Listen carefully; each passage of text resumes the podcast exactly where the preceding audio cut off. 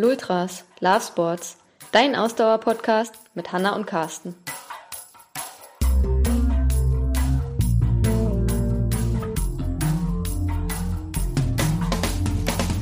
Mich dann so versucht, ein bisschen selber auszutricksen, äh, indem ich mir erstmal neue Schuhe gekauft habe, weil ich dachte, wenn ich Geld ausgebe und neue Schuhe da stehen habe, dann ist die Chance, dass ich die benutze, auch höher.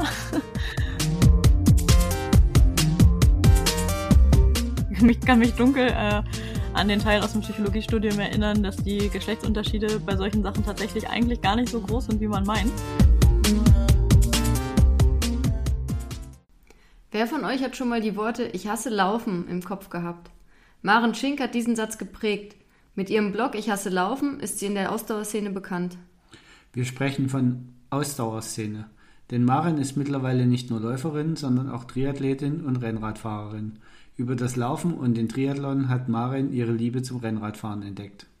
Von den genannten Ausdauersportarten ist der Rennradsport aber leider auch derjenige, bei dem der Frauenanteil am niedrigsten ist. Mit Maren diskutieren wir, was mögliche Gründe hierfür sein könnten und was getan werden kann, damit sich mehr Frauen trauen, Rennrad zu fahren. Hallo Maren, schön, dass du heute da bist. Hallo, Dankeschön, dass ich da sein darf. Hallo Maren. Wir starten wieder äh, gleich rein, ohne große, äh, langes Drumherum-Gerede. Ähm, ich muss zugeben, normalerweise bereite ich ja immer am Anfang so eine Frage zum Einstieg vor und ähm, irgendwie war ich diesmal nicht so richtig kreativ in der Vorbereitung. Ähm, deswegen komme ich trotzdem jetzt mit einer Frage. Ich, ähm, ja, die Leute mögen es mir verzeihen mittlerweile, unsere Hörer und Hörerinnen, dass ich ähm, bei einem bestimmten Thema immer äh, das erwähnen muss, wenn das irgendwas mit unserem Gast zu tun hat. Also frage ich dich natürlich, ähm, wann du das letzte Mal bei Fortuna im Stadion warst. Äh, diese Frage erwischt mich jetzt ziemlich auf dem falschen Fuß. äh, diese Saison definitiv noch nicht. Ähm, in der letzten wäre ich mir jetzt gar nicht mal so sicher ich fürchte, dass es schon echt eine Weile her ist. Wie, du warst ja in genau der sagen. Bundesliga, in der Bundesliga-Saison noch nicht peinlich, im Stadion? Alle Fortuna-Fans schalten jetzt im Moment nach einer Minute schon ab. Genau. Alle anderen fragen sich, wer ist diese Fortuna? Ja. Wir sprechen natürlich ähm, von Fortuna Düsseldorf. Ja, die auch äh, in die Bundesliga aufgestiegen sind, wie ich durchaus mitbekommen habe, aber ich habe es tatsächlich noch nicht ins Stadion geschafft. Ja. Es gibt hier zu viele andere Baustellen. Das, äh, ja, wir waren, wir, wir, wir müssen ja auch sagen, wir waren noch nicht da, aber tatsächlich habe ich äh, heute ja. Tickets geordert fürs Auswärtsspiel in, in Berlin. Also da werden wir dann, ähm, werden wir dann mal wieder hingehen, die mhm. glorreiche Fortuna uns okay. anschauen unser Weg ins. Ja, ich wohne ja noch nicht mal weit weg. Also ich wollte sagen. Außer, außer keine Zeit. unser Weg zum Heimspiel ist auch ein Stück länger. Das ist ein Stück länger, ja, das stimmt wohl. Aber äh, unabhängig davon waren wir auch schon sehr lange nicht mehr da. Also generell waren wir lange nicht mehr beim Fußball. Beim Fußball generell, ja. So das, aber aber diese Saison hat ja jetzt zuletzt sehr viel Spaß gemacht, deswegen ähm, mhm. wollten wir uns das nicht äh, entgehen lassen gegen ähm, diesen Berliner Verein. Aber äh, okay, kommen wir mal wieder zu den wichtigen Themen. Jetzt schalten die letzten Fortunen-Fans ab. Wie, es gibt noch was Wichtigeres. Die, die ich Fortuna. noch nicht vergrault habe, die schalten jetzt ab, ja, genau. Genau. Da muss ich mich wahrscheinlich schon entschuldigen bei meinen Vereinskollegen oder unseren Vereinskollegen von der genau. Triathlon-Abteilung. Natürlich ist die Fortuna super wichtig, aber im heutigen Gespräch wird es nicht um die Fortuna gehen.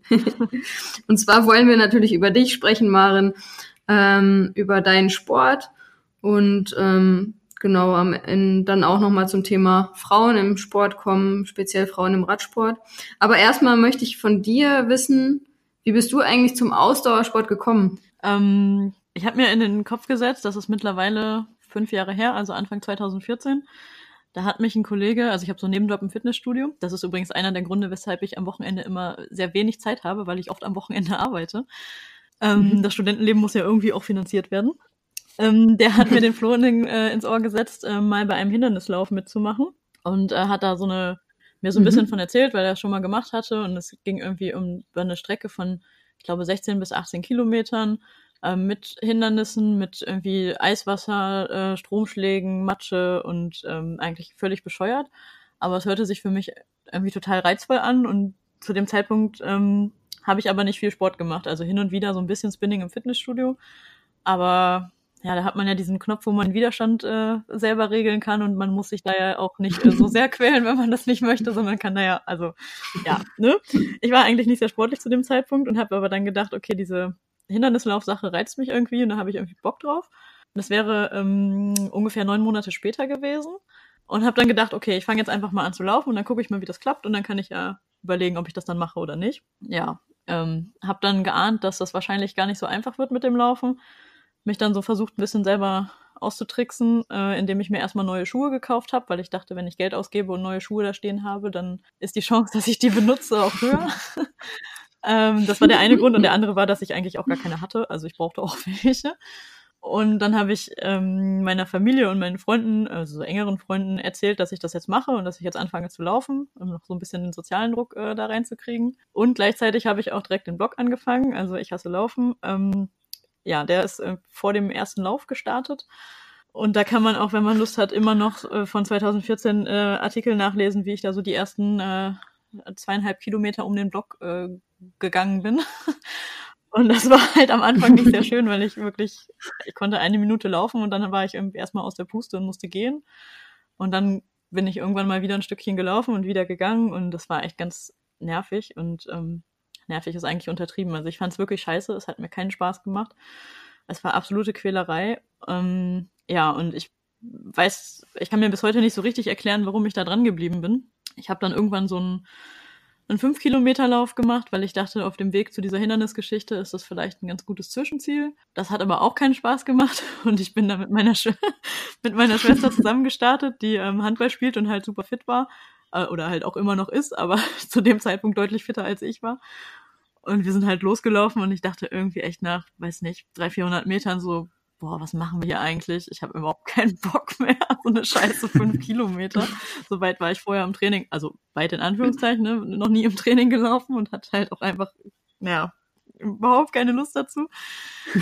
dann mussten wir irgendwann auch eine Gehpause einlegen und äh, dann hat sie mich ein bisschen gezogen, ein bisschen in den Arsch getreten und irgendwie sind wir im Ziel angekommen. Und ja, dann habe ich gedacht, also 16 bis 18 Kilometer sind einfach krass weit weg, wenn du mit 5 Kilometer schon so hart kämpfen musst. Und ähm, habe das Ziel dann erstmal so ein bisschen beiseite geschoben und ja, tatsächlich so ziemlich zu den Akten gelegt. Ähm, dann kam auch der Sommer und dann hat man ja auch nicht so viel Lust auf Training und dann geht man mal irgendwie an den See und grillt und sitzt irgendwie draußen und ne? Ja, und dann hat mir ich habe das Gefühl, ich halte den totalen Monolog hier. Es tut mir irgendwie leid. Nee, alles gut. Ich Erzähl. Ich mache jetzt noch den Dreh zum Triathlon und dann könnt ihr gerne wieder Fragen stellen. dann hat mir nämlich ein äh, anderer Kumpel äh, erzählt, dass man ähm, bei der kürzesten Triathlon-Distanz nur 500 Meter schwimmen muss, 20 Kilometer Radfahren muss und 5 Kilometer laufen muss. Und ich dachte mir, ja, 5 Kilometer laufen kann ich ja. Die anderen zwei Sachen, ah, ich bin irgendwie schon seit Ewigkeiten im Schwimmverein und 500 Meter, also man kriegt, das kriegt auch jeder mit Brustschwimmen irgendwie hin. Ähm, 20 Kilometer Radfahren, ja, keine Ahnung, wird schon klappen. Und dann habe ich, hatte ich kein Fahrrad, hatte mir dann so ein uraltes, gebrauchtes Stahlrad gekauft, äh, also mein erstes Rennrad. Habe einmal ausprobiert, wie es sich anfühlt, direkt nach dem Radfahren äh, zu laufen. Äh, die Überraschung ist, es hat sich total blöd angefühlt. also. Ja, jeder Triathlet oder jeder, der es schon mal ausprobiert hat, kennt wahrscheinlich dieses eierige Gefühl, wenn man zum ersten Mal losläuft nach, direkt nach ja, dem Radfahren. Laufen wie auf rohen Eiern. ja, genau. Aber das hat mich nicht so richtig abgeschreckt und dann habe ich gedacht, ach, äh, ist irgendwie eine Schnapsidee, hört sich witzig an, wir machen das jetzt und habe mich mit dem Kumpel zusammen angemeldet und wir sind dann irgendwie, ich glaube, vier Wochen später bei uns im Heimatdorf äh, beim Sprint-Triathlon oder bei der Volksdistanz gestartet. Ähm, das war auch so ein bisschen Hängen und Würgen und ich bin auch sehr viel gewandert auf der Laufstrecke und hatte da nicht so irrsinnig viel Spaß. Und ähm, ja, das Ganze hat aber irgendwie zwei Dinge in Gang gesetzt. Und zwar zum einen, dass ich entdeckt habe, dass mir Radfahren, also Rennradfahren, total viel Spaß macht. Auch wenn ich da so eine super alte Möhre mir zugelegt hatte. Die wurde dann ähm, so ein ah, Dreivierteljahr später dann auch schon ausgetauscht gegen ein neueres Fahrrad. Aber das ist, Radfahren ist ja halt so ein Sport mit einem relativ schwierigen Einstieg. Ne? Beim Laufen kaufst du dir ein paar Schuhe und dann geht's los. Ja. Aber so ein Rennrad mal eben muss ja schon irgendwie einen vierstelligen Betrag hinlegen. Ähm, ja, macht man ja nicht, wenn man nicht weiß, ob es einem Spaß macht. Aber ich habe halt dann direkt gemerkt, dass es mir super viel Spaß macht und ich das weitermachen will. Ähm, genau, das ist die eine Sache. Ich habe gemerkt, dass mir Radfahren total Spaß macht, viel mehr Spaß als Laufen. Und die andere Sache war, äh, dass ich diese Volksdistanz zwar geschafft hatte, aber nicht so richtig stolz auf mich selber war, sondern ähm, ja, irgendwie waren alle anderen total stolz, also meine Familie und Freunde, die da extra hingekommen sind, auch Freunde, die eigentlich gar nichts mit Sport zu tun haben, sind extra da hingekommen und haben mich da angefeuert. Und ich fand das alles irgendwie nur peinlich und meine, meinen ganzen Auftritt da irgendwie peinlich. Und ähm, ja, ich erinnere mich da so ein bisschen so dran, als wäre das so gewesen wie wenn ein Kind irgendwie ein Bild malt und äh, alle, das Bild ist pottenhässlich und alle sagen, ah, das hast du toll gemacht, sieht richtig gut aus. Und ich dachte mir halt so, ja, danke euch. Ähm, ich bin halt, finde es halt nicht so schön gerade. Aber ich wusste halt auch, ich werde es nochmal machen und ich will es halt besser machen. Also damit ich einfach das irgendwie, ja, irgendwie war der Ehrgeiz dann so ein bisschen geweckt, das halt irgendwie mal gut okay. hinzukriegen und eben nicht mit Wanderungen auf, bei der Laufstrecke, sondern halt mal zufrieden zu sein mit allem, was man da so in allen drei Disziplinen abliefert. Also du, du hast das Wandern dann auf der Laufstrecke quasi wirklich schon als, als Niederlage empfunden oder als, ja, als unangenehme Situation. Total, ja. Es hat auch eine Weile gedauert. Also der nächste Triathlon war auch noch nicht unbedingt die totale Offenbarung und ähm, es kam, ich glaube, das, also ich war halt auch super unsportlich zu der Zeit. Ähm, ich würde auch immer noch behaupten, dass ich nicht die totale Sportskanone bin, aber äh, es hat sich einfach durch das viele Radfahren, was dann auf einmal dazu kam, natürlich so konditionell ein bisschen was verändert und irgendwann fiel mir das Laufen dann auch leichter. Und ich bin überzeugt davon, dass ich nicht dran geblieben wäre beim Laufen, wenn ich das Radfahren nicht für mich entdeckt hätte, weil nur Laufen, okay. da hätte ich, glaube ich, niemals so lange durchgehalten, bis es, man an so einen Punkt kommt, wo es dann mal anfängt, ein bisschen Spaß zu machen. Das dauert ja ein bisschen. Mhm. Aber also das habe ich jetzt schon richtig äh, so assoziiert, dass das reiner Zufall war, dass du dann gemerkt hast, okay, Radfahren, das ist eigentlich, macht mir viel mehr Spaß. Ja, das kam nur durch den Triathlon, sonst hätte ich mich wahrscheinlich nicht unbedingt okay. aufs Rennrad gesetzt. Ich wüs wüsste jetzt nicht, zu welchem Anlass sonst. Ja, also du hast es ja gerade selber schon gesagt, die Einstiegshürde ist halt schon eine ganz andere. Also um mit sich mit dem Rennradsport, überhaupt mit dem Radsport zu beschäftigen, ähm, ist halt erstens mal eine enorme Einstiegsinvestition notwendig. Und äh, zum anderen ist natürlich auch die, die Möglichkeit des Sportmachens eine ganz andere. Also ich, ich kann jetzt ja von mir und von uns reden, wir sind ja viel unterwegs. Ein paar Laufschuhe mhm. hast halt immer im Koffer. Ja. Und das Rennrad ist dann halt, wenn du wirklich äh, richtig äh, Rennradsport machen möchtest, dann wird's halt schon schwierig. Ja. Also gerade wenn du viel reisen musst. Ähm, von daher finde ich die, die, die Einstiegshürde ist halt schon, deswegen finde ich das total spannend, dass du sagst, ja, es war totaler Zufall, dass mich das so geflasht hat. Ja, ich kenne aber auch nicht so viele andere Geschichten. Also äh, viele kommen, glaube ich, über den Triathlon äh, irgendwie zum Radsport, aber viele auch, jetzt komme ich schon so ein bisschen zum Frauenthema, ähm, mit denen ich mich bei irgendwelchen mhm. Ausfahrten mhm. so unterhalte, die fangen irgendwann an, ähm, weil ihr Mann auch Rad fährt oder so. Also es gibt also ich kenne wirklich, ich müsste jetzt echt überlegen, ob mir überhaupt eine einzige einfällt, die sich gesagt hat, boah, krass, ich mache zwar überhaupt keinen Sport, aber ich fahre jetzt mal Rennrad. Ich glaube, das ist einfach so ein ganz untypischer Weg. Wenn sie, jemand, der zuhört, dem das so mhm. ging, dann kann er sich ja gerne mal melden und erzählen, wie er auf die Idee gekommen ist. Aber ich bin also, sehr gespannt. Das, das wäre total ja, ich wär spannend. sowas mal zu hören, aber ich kenne da bisher keinen.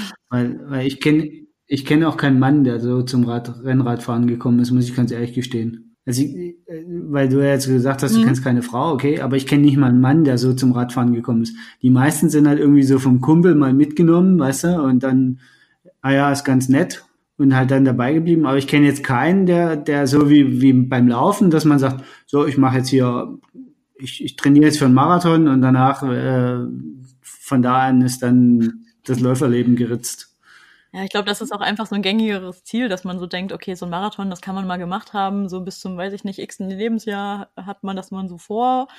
Aber es geht ja keiner hin und sagt, so, ich mache jetzt gerade nichts, aber nächstes Jahr fahre ich mal ein Radrennen oder so. Das ist ja irgendwie viel abwegiger, komischerweise. Aber wenn wir schon mal ähm, beim, beim dem Thema gerade sind, glaubst du, dass da ein Unterschied ist zwischen Männern und Frauen? für den Einstieg in den Radsport, also dass Frauen wirklich da eine größere Hürde zu überwinden haben, äh, innerlich oder wie auch immer, ähm, dass, dass Männer da leichter in den Sport finden oder glaubst du, das ist geschlechterunabhängig? Ich glaub, würde das gerne glauben, dass es so ist, aber ich fürchte, dass es nicht so ist, weil ähm, es ja schon, mhm. wenn man sich entweder bei Veranstaltungen oder also bei Rennen jetzt umguckt oder bei der medialen Berichterstattung über äh, Radsport, also Rennradsport jetzt, ähm, oder auch bei irgendwelchen Treffen von so offenen Gruppen, von Vereinen oder von, also ich fahre zum Beispiel oft hier mit, in Düsseldorf mit einer Gruppe zusammen, die ähm, keinem Verein angeschlossen ist, sondern einfach so eine über Facebook sich organisiert, wo jeder hinkommen kann. Ähm, da wird es mittlerweile ein bisschen mehr, aber mhm. grundsätzlich ist ja der ganze Rennradsport schon sehr männerdominiert. Da kann man ja nicht drum herum reden oder irgendwas schönreden. Äh, das ist einfach so. Und ich glaube, mhm. dass, ähm, ja. ich weiß ja nicht mal, ob das ein bewusster Grund ist, dass man als Frau dann sagt oh, oder denkt, ja, vielleicht ist das nichts für mich, aber ich glaube schon, dass einen das irgendwie beeinflusst, dass man vielleicht dann das nicht für so möglich hält, da leicht einsteigen zu können, ähm, wenn man eben nicht so viele Vorbilder hat. Also ich vermute das, ne? Ich weiß es natürlich nicht. Okay, also du hast die Vorbilder jetzt als, ja, du hast die Vorbilder jetzt als Grund gesagt.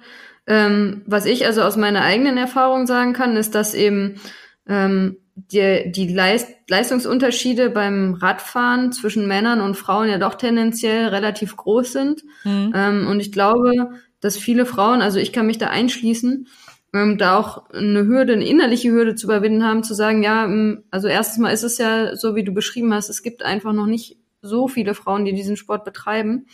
Ähm, dass man dann, wenn man in einer Gruppe fährt, ist das doch meistens irgendwie eine männerdominierte Gruppe, sag ich mal. Ähm, und dann fühlt man sich gleich schon schlecht, weil man Angst hat, dass man irgendwie das Tempo nicht mitgehen kann, die Geschwindigkeit nicht mitgehen kann. Also ich glaube, das ist so ein Punkt, wo viele Frauen irgendwie drüber nachdenken. Ähm, also das ist für mich zum Beispiel eigentlich die größte Hürde. Dann ist natürlich noch ein Punkt auch die ähm, das Risiko in gewisser Weise, ähm, was beim Radsport natürlich immer so ein bisschen mitfährt. Ähm, da könnte ich mir auch vorstellen, dass Frauen da einfach ähm, ein bisschen ängstlicher sind als Männer.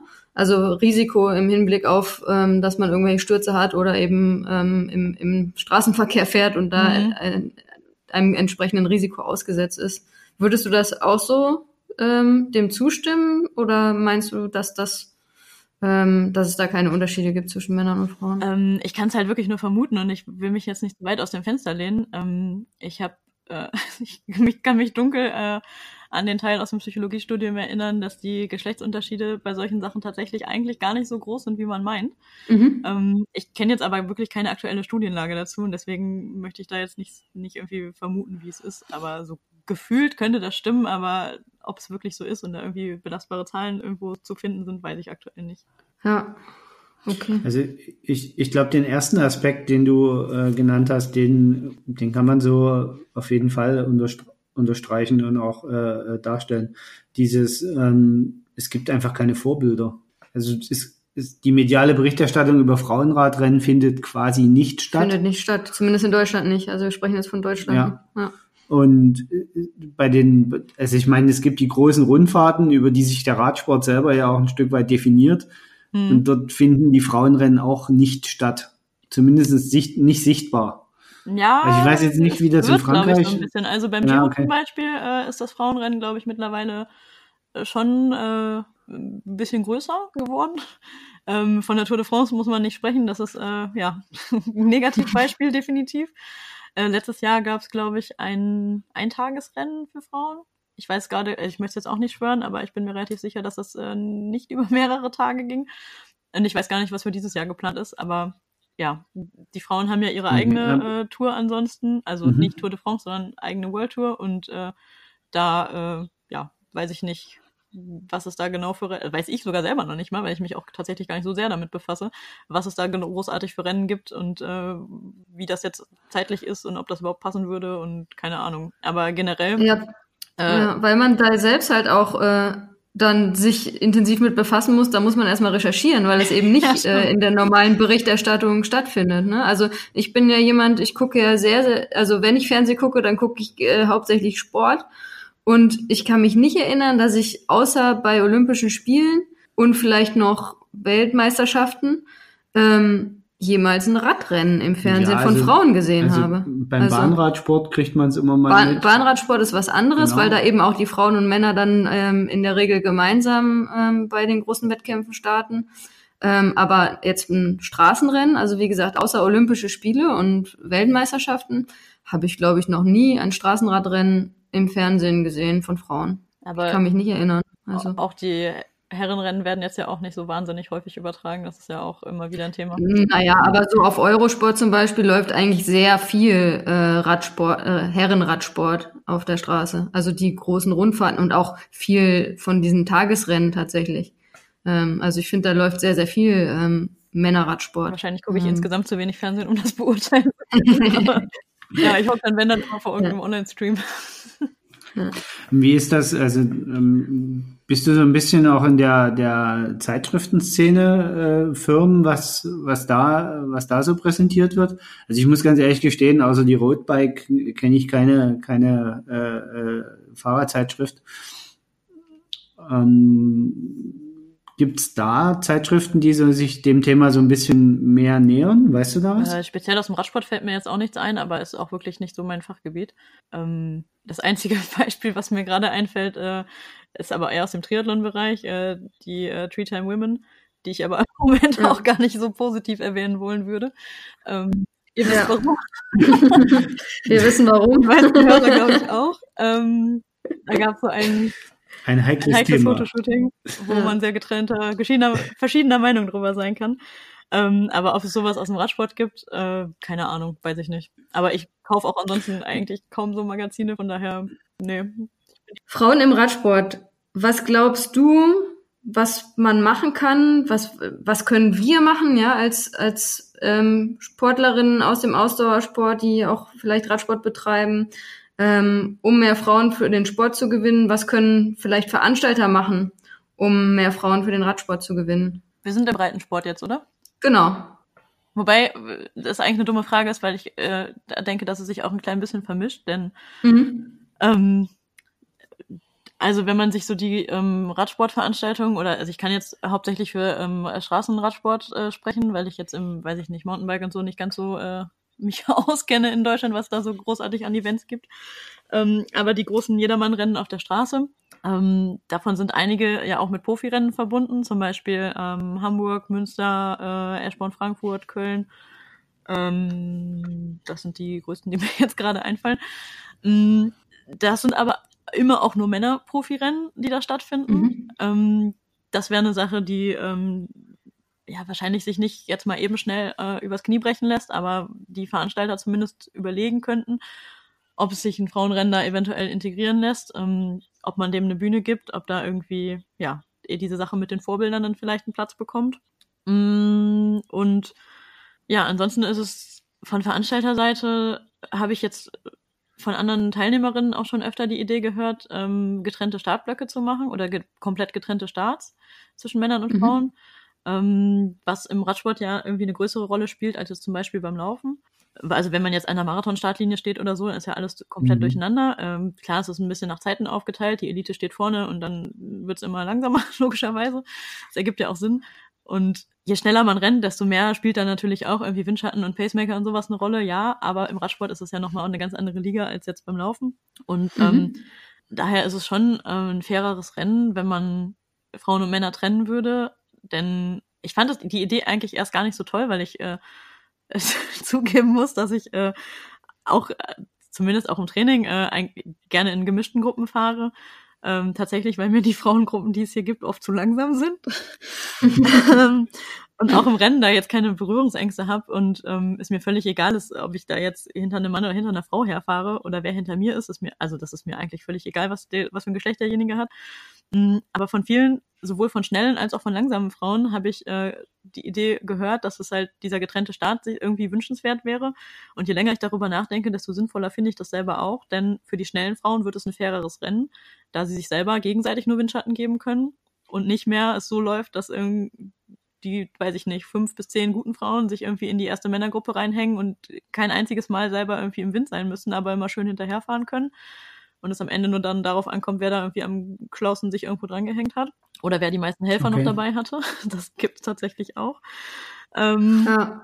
Und für die langsameren Frauen ähm, wäre es auch von Vorteil, weil sie dann dieses, äh, ja, ich weiß nicht, wie sehr es jetzt irgendwie Stereotyp ist oder tatsächlich dann wohl manchmal auch zutrifft. Ähm, viele haben jetzt zumindest berichtet, dass sie Sorgen haben, dass die Männer irgendwie ein bisschen zu grob fahren, dass sie da irgendwie, ja, ja nicht mit denen in einem Pulk sein wollen ähm, weil da keine Rücksicht genommen würde. Und ähm, ja, ich glaube, dass, es, dass das relativ mhm. unterschiedlich ist, dass es auch mit Sicherheit Frauen gibt, die arschig fahren, ähm, dass es sehr viele Männer gibt, die ganz ordentlich fahren und dass also ich mache das im Rennen so, dass ich mir auch sehr gut überlege, hinter wem ich herfahre. Und natürlich ist das keine Garantie, dass nichts passiert, aber ähm, man hat ja, wenn man auch im Training ein bisschen Windschatten fährt, immer relativ schnell ein Gefühl dafür, ob man sich jetzt sicher fühlt hinter demjenigen oder nicht. Und wenn da jemand mir zu sehr rumhampelt, fahre ich nicht hinter dem. Aber ja, vielleicht ist das eine andere Sache, aber Ja, genau. Also es gibt, gäbe auf jeden Fall, wenn man die Starts trennen würde, äh, Vorteile sowohl für die schnelleren als auch für die langsameren, äh, die dann eben in einer reinen Frauengruppe wären und eben dieses äh, gemischte und für sie vielleicht beängstigende äh,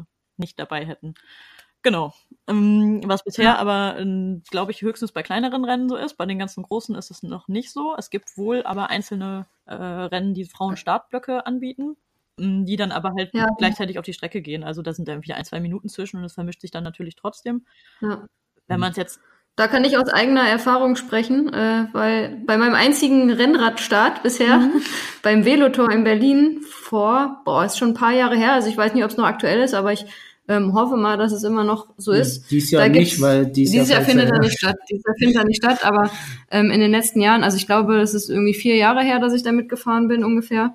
Ähm, da gab es nämlich auch einen separaten ähm, Frauenstartblock und da bin ich auch tatsächlich draus gestartet und das ähm, war für mich auch vom Gefühl her gerade beim Start irgendwie ein, ein sichereres Gefühl zu sagen, okay, ich fahre jetzt hier im Frauenstartblock. Da gab es glaube ich auch eine vorgegebene ähm, Geschwindigkeit ungefähr, mhm. wo gesagt wurde, okay, da konnte man sich dann auch einschätzen. Und das war für mich als äh, jemand, die dann zu dem Zeitpunkt halt ein bisschen Rennrad im Rahmen vom Triathlon-Training gefahren ist und äh, sich da nicht sicher war bei einer Rennradveranstaltung, war das ähm, war das super. Also ähm, Wo, wobei man ehrlicherweise dazu sagen muss, der war, der hatte so ein bisschen eine Geschwindigkeitsvorgabe, ja. diese Durchschnittsgeschwindigkeit angegeben und es war ein Kann, ne? Also es gab diesen Frauenstartblock, in dem keine Männer sein durften. Genau. Also man musste nicht daraus aber starten, man aber konnte, man konnte als Frau genau. daraus starten. Ja, genau. Ja.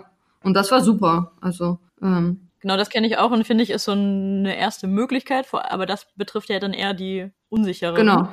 Ähm, die, die halt äh, planen, weit vorne zu landen, äh, starten dann ja trotzdem aus Block A äh, ja. gemischt mit den Männern. Was die wenigsten davon auch stört, aber eben, wie gesagt, ich habe mit, also eine fällt mir ein, mit der ich gesprochen habe darüber, die auch super schnell ist und auch Rennen gewinnt, äh, die sagte, äh, dass es halt eben teilweise einfach echt unfair ist und das habe ich selber auch schon mal erlebt. Äh, in Münster bin ich einmal aus Block B gestartet. Äh, irgendwie, ich glaube, anderthalb oder zwei Minuten nach dem ersten Block.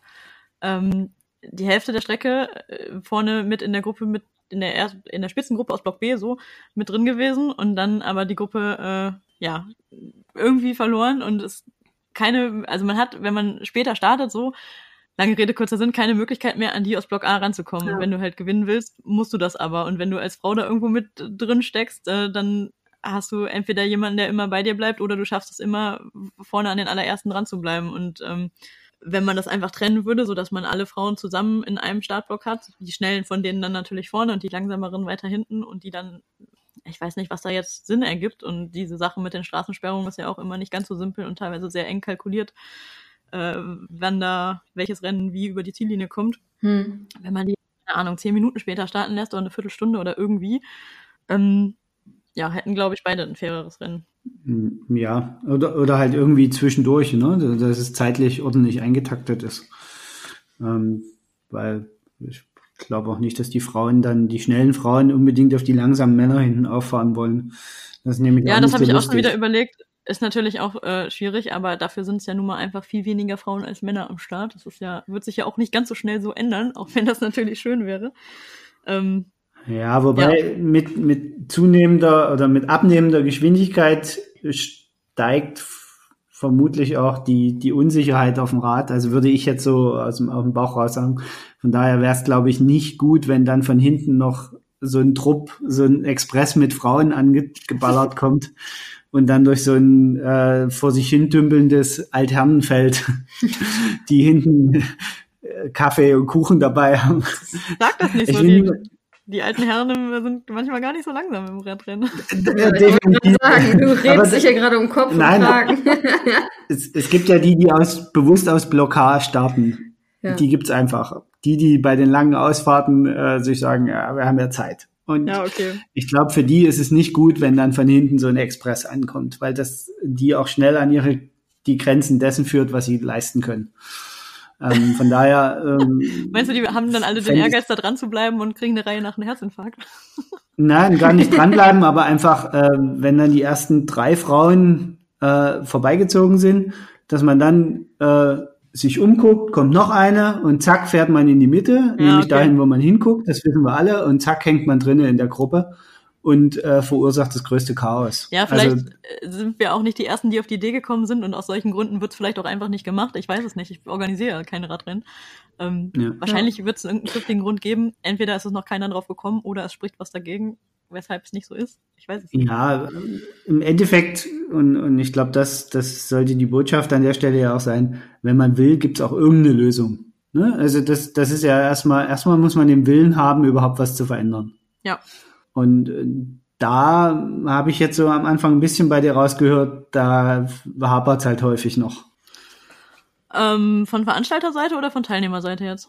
Von Veranstalterseite. Ähm, den Eindruck habe ich jetzt in letzter Zeit eigentlich gar nicht mehr so. Ähm, ich glaube, dass die Echt? schon alle erkannt haben, oder also zumindest die, ich rede jetzt nicht von den kleinen Kriterien irgendwie hier so um die Ecke im Industriegebiet, sondern schon von den größeren Jedermannrennen.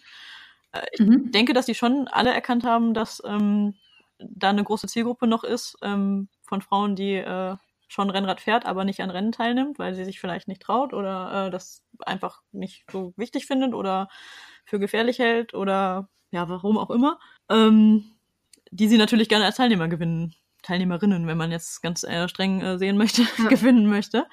Ähm, und da gibt's äh, bei den verschiedenen Rennen auch verschiedene Anstrengungen, die dazu äh, zu motivieren. Also zum Beispiel ähm, ja, in Münster äh, gibt es so einen Fun-Start-Block, äh, heißt die Geschichte. Da hatten die die letzten beiden Jahre im Hanker Kupfernagel äh, dabei. Ähm, die man mhm. natürlich auch nur kennt, wenn man sich auch ein klein bisschen für Radsport interessiert. Deswegen weiß ich nicht, wie, wie schlau das jetzt ist für diejenigen, die da irgendwie gerade so reinrutschen und eigentlich keine Ahnung haben, wer das ist. Ja, also ich, ich kenne sie nicht unbedingt, weil ich mich so unwahrscheinlich für Profi-Radsport interessiere, aber weil ich generell äh, mich für Sport interessiere und sie halt eben auch, äh, ja, da natürlich dann eine sehr erfolgreiche Athletin. Sie ist nicht mehr aktiv, oder?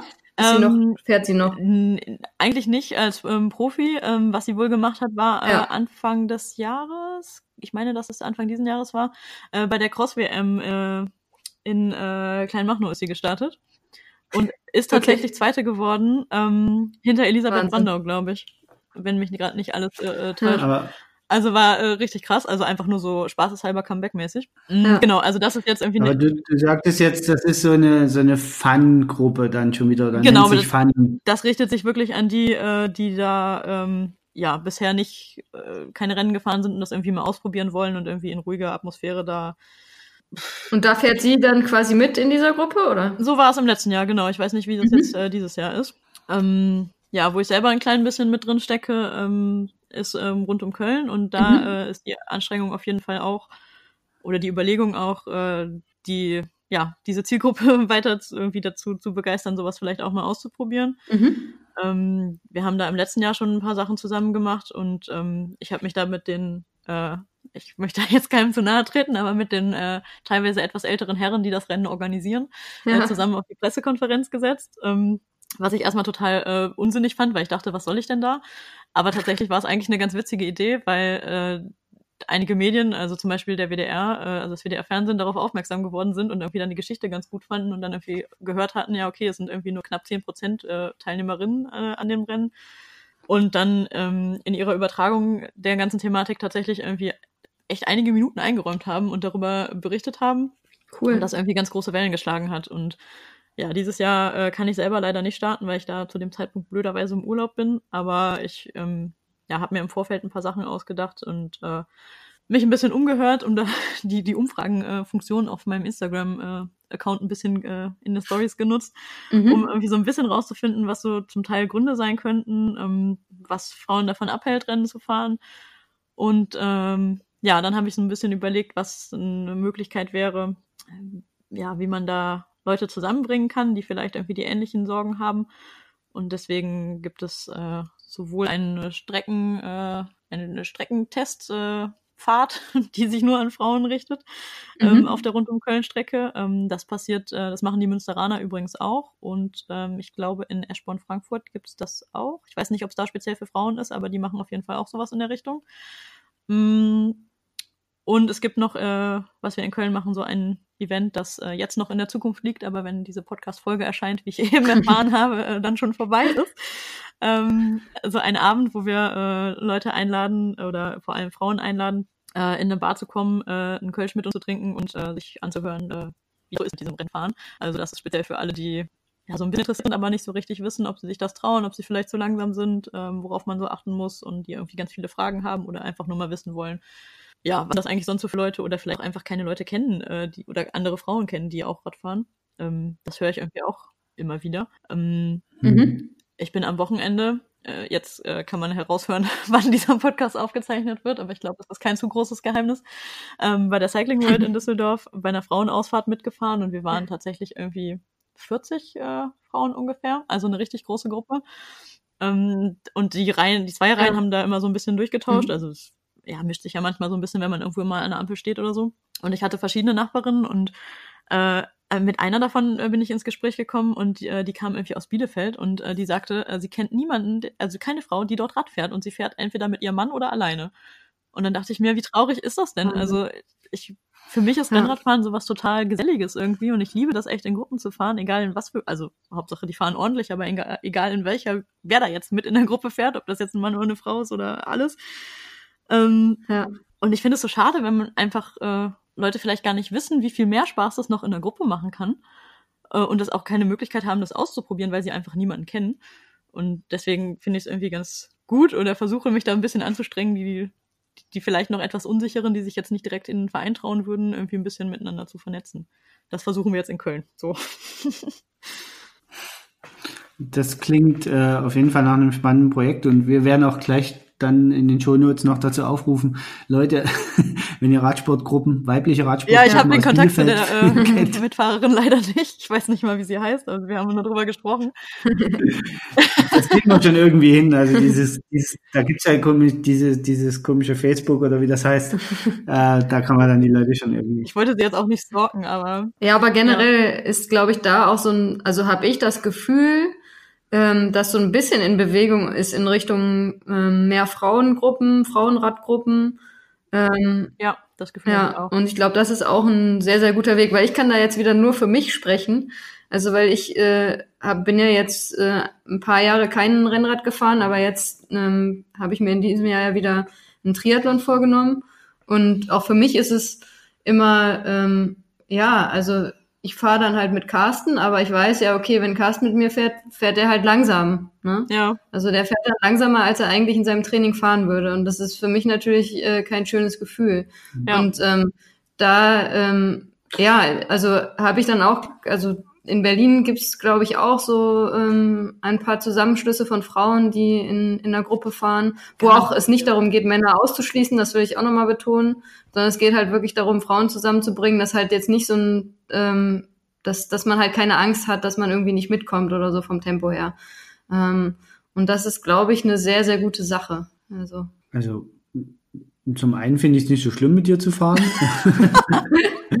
Zum anderen äh, gibt es tatsächlich da ja auch ein paar Tricks, die man als Mann anwenden kann, um sich das ein bisschen schwerer zu machen und zum Beispiel den Luftwiderstand für sich zu erhöhen. Das macht schon ein paar Watt noch Unterschied aus. Also wenn der Abstand jetzt nicht so riesig ist, kann man das mit solchen kleinen Tricks dann schon angleichen. Also dass es dann auch Effekte hat, äh, die, die okay sind.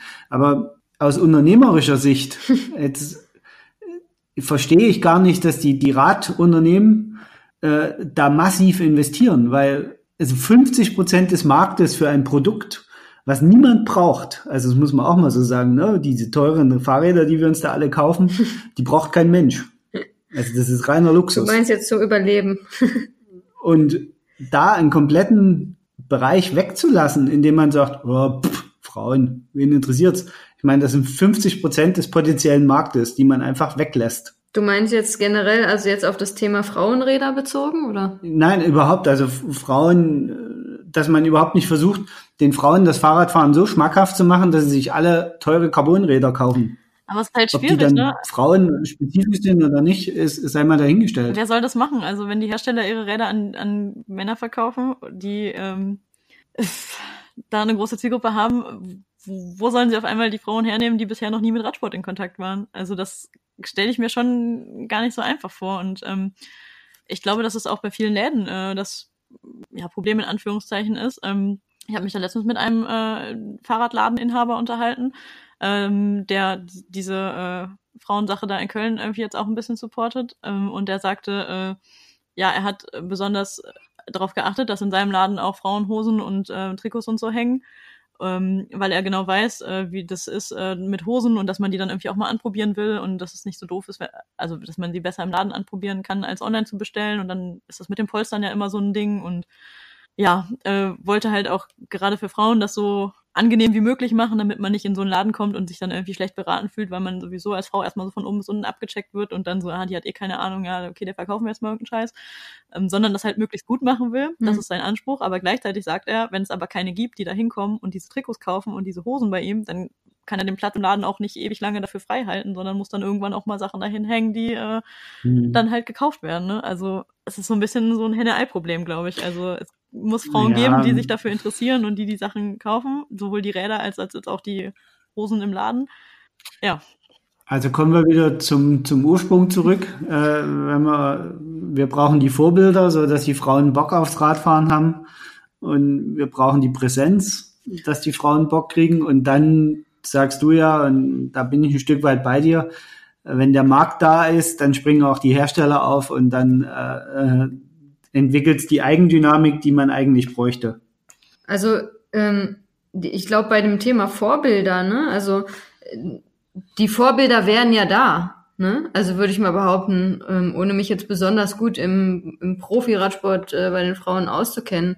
Aber es gibt ja, äh, es gibt ja Frauen, die das mhm. professionell machen. Ja, ich glaube, also, ich glaube mit Vorbilder, aber da muss man ein bisschen unterscheiden. Also es gibt Szene-Vorbilder und ich, da bin ich bei dir, die gibt es. Und das ist, glaube ich, auch kein Problem, aber die gibt es in vielen anderen Sachen auch. Was es aber nicht gibt, sind so diese breiten, massenkompatiblen Vorbilder. Also die, über die man so in der Tagesschau nebenbei immer wieder erfährt. Ja, okay. Aber es wäre ja schon mal ein Anfang, wenn man sagen würde, man unterstützt irgendwie ähm, Radsportlerinnen und macht Kampagnen irgendwie mit denen, ja, was weiß ich, äh, ähm, dass es Sponsoren gibt, die halt wirklich Kampagnen mit denen machen, dass es irgendwie Marken gibt, ähm, sowas ist ja auch zumindest jetzt für den Normalo irgendwie überhaupt nicht sichtbar.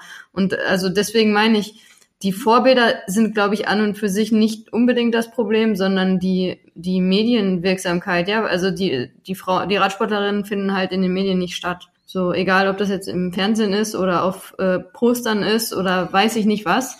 Ähm, ja, also man, man muss ja nur gucken, ne? Also ne, nehmen wir das Beispiel, jetzt ist die Wintersportsaison ist gerade rum.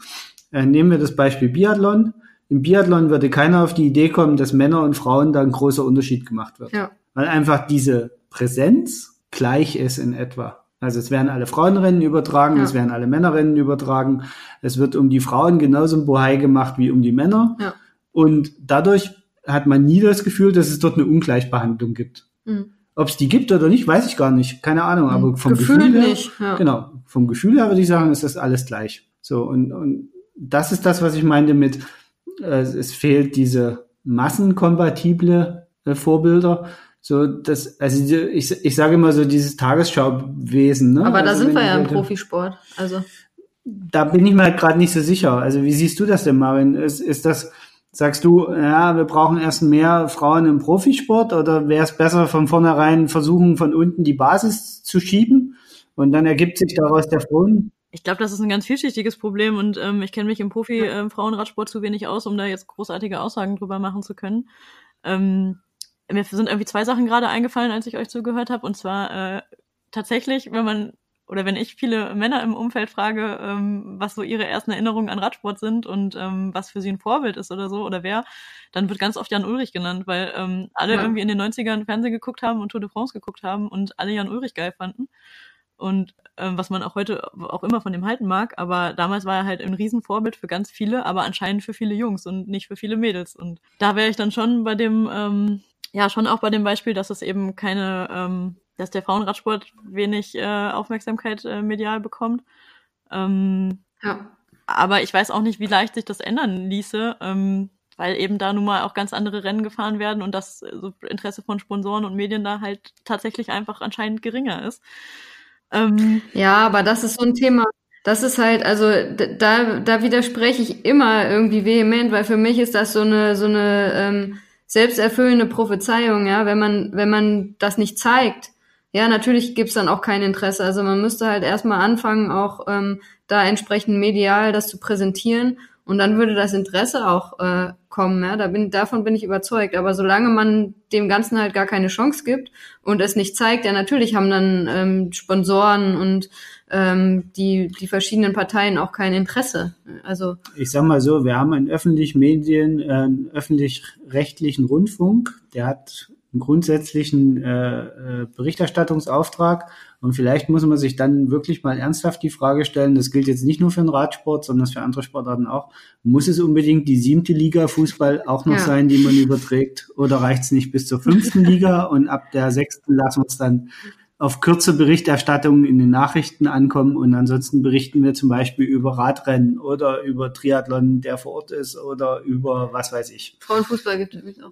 Frauenfußball. aber da hat sich ja wenigstens ein bisschen was getan, zumindest äh, naja, die Nationalmannschaft wird da ja mal berichtet genau. und werden Spiele gezeigt. Ähm, ja, aber auch da, ich habe, es ist Länderspielpause im Moment ja. in der Sportschau gewesen. Aber Samstagabend war jetzt nicht gerade dann, dass die Frauenfußball-Bundesliga gezeigt wurde ja. in der Zusammenfassung dass man auf so eine Idee mal kommen würde. Ja gut, es wurden andere Sportarten gezeigt, wo man sich dann auch mal freut, dass nicht nur Fußball gezeigt wird, aber das ist wieder ein anderes Thema. Die, die Fußballfans, die wir in den ersten fünf Minuten nicht verschreckt haben, die, genau. schalten jetzt. ich, glaube, ähm, dass es im Radsport aber irgendwie ein klein bisschen komplizierter ist, weil eben die Rennen einfach auch so unterschiedlich sind und ja. dass man, ich finde, der Triathlon kriegt es besser hin, auch wenn äh, die Medienpräsenz da jetzt auch nicht 50-50 ist, aber wenn man zum Beispiel ähm, weiß ich nicht, nehmen wir jetzt mal Hawaii als Beispiel, ähm, da wird in jedem Artikel, in dem der Sieger genannt wird, auch die Siegerin genannt. Also das ist äh, das ist so ein Thema, wo wir uns auch relativ viel mit auseinandersetzen und ähm, da würden wir jetzt nicht unbedingt zustimmen. Also Jein, also an sich hast du grundsätzlich recht. Äh, die Medienpräsenz ist da schon besser und ähm, das merkt man schon daran, dass, dass die Rennen gleichwertig behandelt werden und so weiter. Es eben keine speziellen äh, Frauenserien bedarf, sondern dass man das äh, komplett integriert in die einzelnen Serien. Aber ich habe die Woche wieder einen Podcast gehört von äh, hier, wo es der, der nur um Triathlon geht. Und am Ende des Podcastes habe ich mir dann mal die Mühe gemacht und habe nochmal in den, in den äh, Lesezeichen durchgeguckt, äh, um wie viele Minuten von den 60 Minuten es um Frauen im Triathlon ging, um wie viel um Männer. Und im Endeffekt war es dann auch so, dass über Frauen sechs Minuten berichtet wurde von 60. Boah. Ja. Okay. Also die haben dann, also man muss ehrlicher aber dazu sagen, äh, es ging auch viel um Rennserien, aber innerhalb dieser Rennserien ging es zum Beispiel fast ausschließlich um die Männerrennen. Ja. Ne? Also weil die ähm, jetzt möchte denen zugute halten, dass es im Moment halt das Problem ist, dass besonders auf der Langdistanz in Deutschland halt das deutsche Männerfeld so eklatant dicht und stark ist. Ja, aber auch bei den Frauen sind wir sehr stark, gibt. ne? Also eine Deutsche ist Dritte geworden auf Hawaii. So, wir haben jetzt eine Laura Philipp, die extrem, also ja. also da ist es jetzt auch, kann man auch nicht mit dem Argument irgendwie kommen, dass es da äh, keine starken Frauen irgendwie. Nein, nein, also natürlich äh, sagen, haben wir da, sag ich mal, die Superstars bei den Männern schon. Aber ähm, genau, das, das wollte ich sagen. Also das, ich, deswegen, ich möchte gar nicht an der Stelle sagen, dass das 50-50 sein muss. Darauf wollte ich eigentlich hinaus, sondern so 55, äh, 45 wäre auch angemessen. Aber Na, angemessen 90 wäre 50, 10, 50. Ja, aber, aber 90, 10 ist einfach zu wenig. Ja. Das aber lass mal, lass mal äh, Anne Haug oder Laura Philipp äh, nächstes Jahr Hawaii gewinnen oder dieses Jahr irg irgendwann in den nächsten fünf Jahren. Äh, glaubt ihr, das ändert sich dann schlagartig? Also wird die dann mega Schlagartig nicht, aber stößt das was an? Wie? Also ich glaube schon, dass das was anstößen würde. Also würde natürlich nicht von heute auf morgen alles komplett ändern, aber ähm, ja, ich glaube auf jeden Fall, dass das was ändern würde. Also ähm, da, also es ja. braucht halt Zeit, ne? Also das ist alles, alles äh, langfristige Sachen. Also keine der Sachen wird von heute auf morgen passieren. Und Triathlon, da sind wir uns, glaube ich, alle einig, ist schon eine progressive Sportart. Also da sitzt man in der Regel eben nicht mit alten weißen Männern an einem Tisch, sondern die ITU-Präsidentin, ich glaube, es ist noch eine Präsidentin, mhm ähm, ist eine von zwei Frauen innerhalb des IOCs, die einen Weltverband leitet. Äh, in, innerhalb des IOCs, also ja generell innerhalb der ähm, internationalen Sportstrukturen, ähm, die, genau. Die, also es gibt zwei Frauen. Ich hoffe, es ist nur der aktuelle Stand, aber äh, müssten wir ja. vielleicht mal gucken. Aber also so auf dem Level äh, bewegt sich das. Und, und ja, der Triathlon ist da schon ein bisschen äh, weiter, eben weil er jünger ist Ich glaube, das ist da die Hauptursache. Ich glaube auch, es liegt echt daran, ne? Ja. Der, der hat einfach keine Historie, auf die er sich, auf, auf die man äh, sich berufen kann. ähm, aber ich weiß zum Beispiel auch diese Diskussion, dass es weniger Frauen auf Hawaii im, im Profifeld gibt und ähm, als, als Männer, dass, dass das auch ein ewiges Hin und Her ist. Ja, aber um nochmal zu, zu dem Punkt, den Maren angesprochen hatte, äh, zurückzukommen, also ob das was ändern würde, wenn jetzt, ähm, also für Deutschland zum Beispiel, wenn wir jetzt eine deutsche Athletin hätten, die zum Beispiel Hawaii gewinnen würde. Ähm, das glaube ich schon, also auch wenn ich da jetzt wieder auf andere Sportarten gucke, wenn ich zum Beispiel auf, auf ja auch äh, ähm, eine Sportart, die mir viel bedeutet, guck, gucke auf Tennis zum Beispiel. Ähm, jetzt haben wir irgendwie in den letzten Jahren eine Angelique Kerber gehabt, ja, die da regelmäßig irgendwie tolle Erfolge gefeiert hat. Und wir hatten bei eben Vergleichs jetzt da die, ähm, das Verhältnis so, dass bei den Männern wir da jetzt nicht großartige Erfolge hatten oder da jemanden, der regelmäßig da ähm, große Turniere gewonnen hat. Und ähm, da schauen die Leute dann halt Frauentennis, ne? Weil wir da eine Deutsche haben, die da was gewinnen kann. Also deswegen glaube ich schon, dass ähm, dass so diese Vorbilder im Profisport, dass es viel ausmacht, dass man dann eben über die Medien, dass da dann eben auch entsprechend mehr berichtet wird. Also ähm, gibt's aber, glaube ich, schon auch, aber gibt's im Tennis nicht mit Steffi Graf irgendwie eine ganz andere Historie als jetzt im Triathlon oder vor allem auch Radsport? Nö. Ach, ich glaube schon. Also da gab's ja schon mal äh, einen Bereich, eine Zeit, wo man sich dann schon für Frauentennis interessiert hat, oder? Mm. Ich weiß nicht, ob diese Historie, also ja, ist natürlich ein guter Punkt, den du ansprichst. Aber ähm, also ich glaube, dass es relativ unabhängig ist. Ich glaube einfach, wenn man Top-Athleten hat äh, in einem be gewissen Bereich, die was gewinnen, also die wirklich auch gewinnen, am Ende ist es leider immer noch so, dass es um, ums Gewinnen geht und nicht um den zweiten oder den dritten Platz. Also mhm. das ist natürlich auch nochmal ein anderes Thema, äh, worüber man diskutieren könnte, ob das gut ist oder nicht. Aber äh, ich glaube schon, dass das so ist. Also wenn ähm, da welche was gewinnen, ähm, dann wird da einfach mehr drüber berichtet. Die werden dann zu halt ne, den Helden irgendwie da präsentiert und äh, die ähm, die Sportler der Nation, sag ich mal. Und ich glaube schon, dass das eine große Rolle spielt. Ich würde gern äh, nochmal so ein bisschen die Kurve zurück zum Breitensport äh, nehmen, weil äh, der Profisport eigentlich so überhaupt nicht ja, mein Gefecht ist. Ähm, und ich auch in den letzten Wochen, wo ich mir so viele Gedanken darüber gemacht habe, wie man Leute dazu ähm, motivieren könnte, eventuell mal ein Rennen in Angriff zu nehmen. Ich finde ganz wichtig dabei ist halt auch irgendwie immer noch zu sagen, dass man das halt nicht muss. Also dass jetzt keiner sich irgendwie unter Druck gesetzt fühlen soll, ähm, weil das irgendwie alle machen und es cool ist, ja. irgendwie jetzt ein Triathlon zu machen oder ein Radrennen zu fahren, wenn man sich nicht wohl dabei fühlt. Ähm, ich finde, es ist, also für mich war es äh, einfach ein cooles Erlebnis und es hat total viel angestoßen und ich bin super glücklich, dass ich das alles ausprobiert habe und ähm, ich probiere auch generell einfach gerne Sachen aus und äh, finde aber, dass das jeder einfach für sich selber wissen muss. Also ähm, wenn man das irgendwie aus so einer Motivation heraus macht, wo man denkt, okay, es ist jetzt gerade irgendwie hip und äh, ich weiß aber überhaupt nicht, äh, ich fühle mich da eigentlich gar nicht mit wohl und eigentlich will ich das gar nicht, dann ist es halt auch nicht schlecht oder nicht schlimm, wenn man dann einfach es sein lässt. Aber ich finde, sobald man ähm, irgend, von irgendetwas so gereizt ist und ähm, vielleicht ein bisschen Schiss davor hat, aber dass der Gedanke einen irgendwie nicht so richtig loslässt und man es einfach irgendwie wissen will, dann lohnt es sich auch, das auszuprobieren. Und ob das jetzt wirklich ein Rennen sein muss oder irgendwie eine RTF oder einfach nur überhaupt mal auszuprobieren, Rad zu fahren oder irgendwas. Ähm, ja, sobald das so ein Gefühl ist und nicht so ein Druck von außen, sondern so ein so ein inneres, vielleicht mit ein bisschen Angst, aber auch mit einfach Lust auf irgendwas auszuprobieren, dann auf jeden Fall machen. Das perfekte Schlusswort. Ja, das perfekte Schlusswort. Dem können wir nur 100%, 100 zustimmen. Äh, es sollte jetzt nicht so rüberkommen, genau. Äh, dass äh, man halt unbedingt jetzt, dass wir jetzt die nächste, äh, keine Ahnung, den nächsten Tennisprofi heranzichten wollen oder die nächste Hawaii. Also ich, also ich bin da, ich, ich bin da voll und ganz bei dir. Erstens mal, äh, nichts muss, alles kann. Genau aber bitte dann mit Chancengleichheit. Ja. Und wenn dann Leute sagen, nee, das will ich nicht, dann ist das für mich total okay. Wenn sie es aber von vornherein nicht sich erschließen können, aus verschiedenen Gründen, dann äh, muss man dagegen was tun. Und deswegen bin ich voll und ganz bei dir. Natürlich darf es nicht mit Druck passieren. Also äh, zumindestens, dass, dass du selber loslegen muss aus äh, intrinsischer Motivation kommen und darf nicht äh, von außen propagiert werden. Aber man kann schon Voraussetzungen dafür schaffen, dass eher eine intrinsische Motivation entsteht.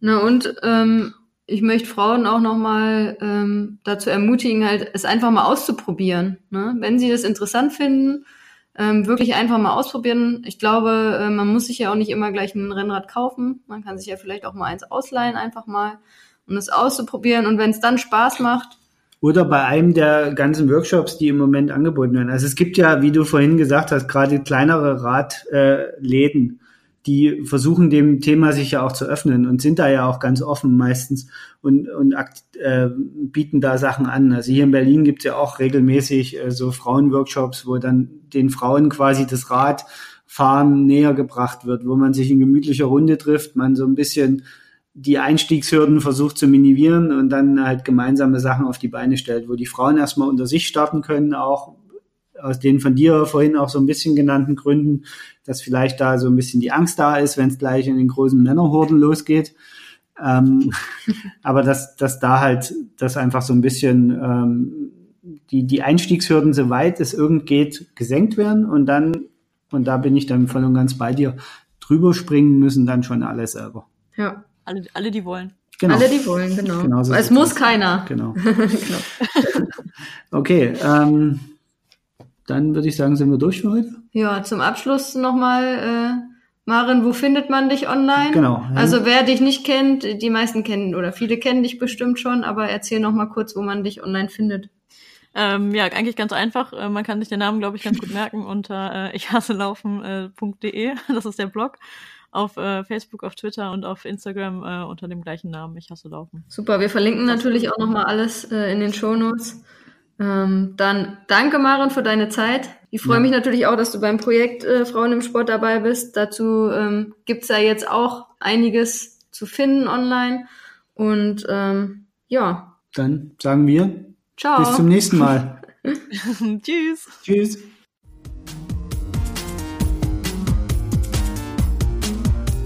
Das war die heutige Folge von Lultras Love Sports, der Ausdauer-Podcast mit Hanna und Carsten.